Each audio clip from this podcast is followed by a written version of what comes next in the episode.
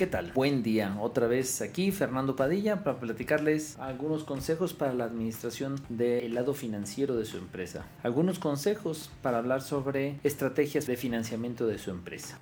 El día de hoy quiero platicarles sobre los distintos productos financieros para que comprendan cuáles son todas las opciones que existen y puedan tomar la decisión correcta, porque hay muchos productos financieros y no todos son para todo. Cuando un empresario piensa en un crédito, un arrendamiento, un factoraje, una línea revolvente, muchas veces lo que sucede es que el empresario toma lo que le den y tal vez el producto financiero si se utiliza para el destino incorrecto, pues en lugar de ayudarte el producto financiero te puede afectar. El crédito. El crédito por sí solo puede ser crédito o préstamo, puede haber o crédito simple o crédito revolvente. El crédito simple es un crédito, la institución financiera me da el dinero y lo que yo voy a tener que pagar todos los meses es los intereses que genera ese crédito más un cachito del mismo préstamo o crédito, un cachito de capital. ¿Qué quiere decir? Si mi crédito es a 36 meses, prácticamente con mi último pago ya liquidé. Como todos los meses voy pagando un cachito de capital, cada vez voy generando menos intereses. La tasa de interés se genera sobre saldos insolutos. ¿Qué quiere decir eso? Que el interés se calcula sobre el capital que debes. El crédito simple se debe de utilizar principalmente para temas de capital de trabajo de la empresa. Normalmente el crédito simple tiende a ser de mediano plazo, puede ser de corto plazo, pero lo idealmente el crédito simple es que sea mediano plazo o largo para una empresa productivo podría ser de 2, de 3, de 4 años, largo plazo podría ser de 5 o 10 años. El capital de trabajo que requieres es para atender necesidades que no sean de corto plazo. O sea, este crédito simple puede servir para invertir en abrir una sucursal, en armar las instalaciones de un local, en comprar las bases de una licitación, en algo que su destino lo vas a ir recuperando en el mediano largo plazo. Lo que tú quieres hacer es que el retorno de donde invertiste este crédito vaya ayudándote a pagar el crédito. Si el retorno te lo vas a obtener en 2, 3 años o lo vas a ir obteniendo poco a poco mes a mes, pues la idea es que el crédito vaya pateado de esa manera. Por otro lado, tenemos el crédito revolvente.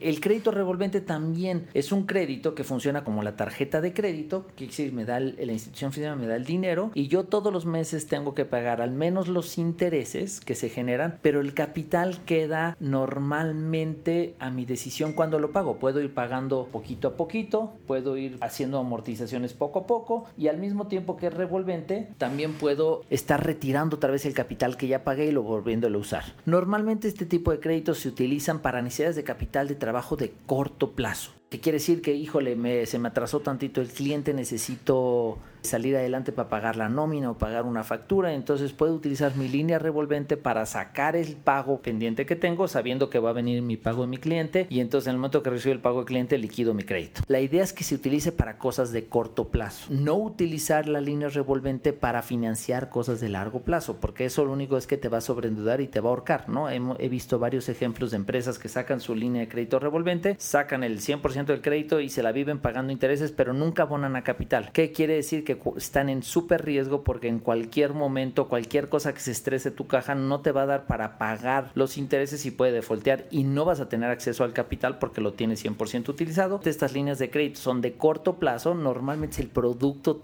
que más utilizan los bancos y también son peligrosos porque las líneas revolventes al término tienes que pagar el 100% del capital y muchas veces si tu empresa no hiciste el, orden correcto para ir juntando el capital para pagar el crédito, pues te puede llegar a un estrés financiero, a una situación donde no puedas pagar. Utiliza el crédito revolvente para temas de corto plazo y siempre con un objetivo de pagar el capital cuanto antes para que genere la menor cantidad de intereses. Lo que quieres de la línea revolvente es que en su mayor parte del tiempo es dinero que esté disponible para eventualidades o para agarrar una super oportunidad de corto plazo, no para atender cosas de mediano y largo plazo. Refiriéndonos a corto plazo es menos de 12 meses, largo plazo o mediano plazo es arriba de 12 meses. Así va a ser muy fácil de distinguir.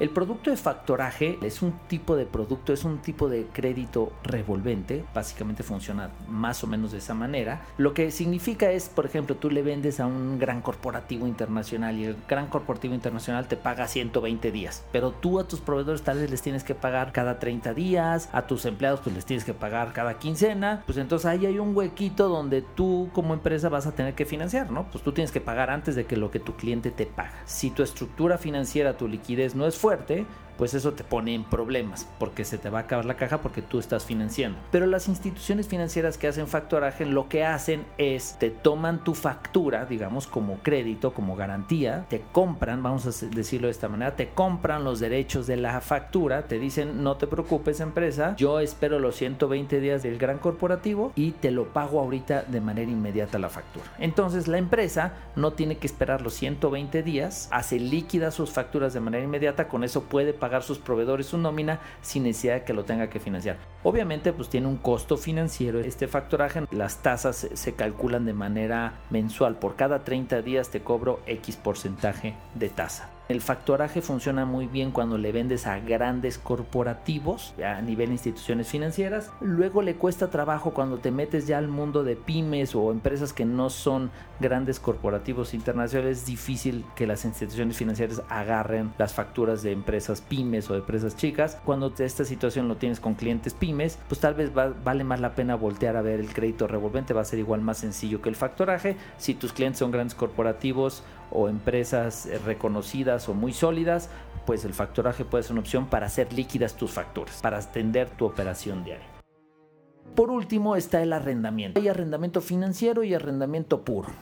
Básicamente para ti empresa lo tienes que entender de una manera que sirve el arrendamiento para financiar la adquisición de activos. El crédito simple también lo puedes utilizar para financiar adquisición de maquinaria y equipo, cualquier cosa. Pero el producto ideal por la combinación del financiamiento más las ventajas fiscales que te da el arrendamiento, porque básicamente es tú vas a poder adquirir o obtener la máquina que necesitas sin necesidad de desembolsar ni un centavo y lo que único que vas a hacer es las amortizaciones que pagas en un crédito, en un arrendamiento lo que haces es son rentas. Tú pagas todos los meses una renta. Y todas esas rentas, básicamente, en lugar de decir yo soy dueño del equipo, yo estoy rentando y estoy pagando por el uso del equipo. Normalmente los productos de arrendamiento tienen un valor residual, que es un valor del mismo activo que no vas a pagar en tu crédito. Hasta el final, ese valor residual, si tienes la opción de comprar el activo, pues ya tienes acordado a qué precio te lo van a vender. Pero si decides hoy al final del término del arrendamiento, pues ya quiero cambiar de equipo, quiero uno nuevo, ese cachito de dinero que se queda en el residual, que es una parte del valor del mismo maquinaria o equipo, no vas a tener que pagarlo nunca. ¿Qué quiere decir? No tienes que sumarlo a tu cálculo financiero. Simplemente pagaste las rentas por el uso, no tuviste que desembolsar el 100% de lo que vale el activo. Obviamente tiene un costo financiero el arrendamiento porque te estás financiando, estás usando el equipo sin tener que haberlo pagado de contado y siempre los arrendamientos al final tienen una opción donde los puedes adquirir o puedes incrementar tu arrendamiento o los puedes devolver para renovar tu equipo. Es el producto ideal. Dinero que invierten en maquinaria es dinero que están invirtiendo en una inversión que les va a dar rendimiento negativo.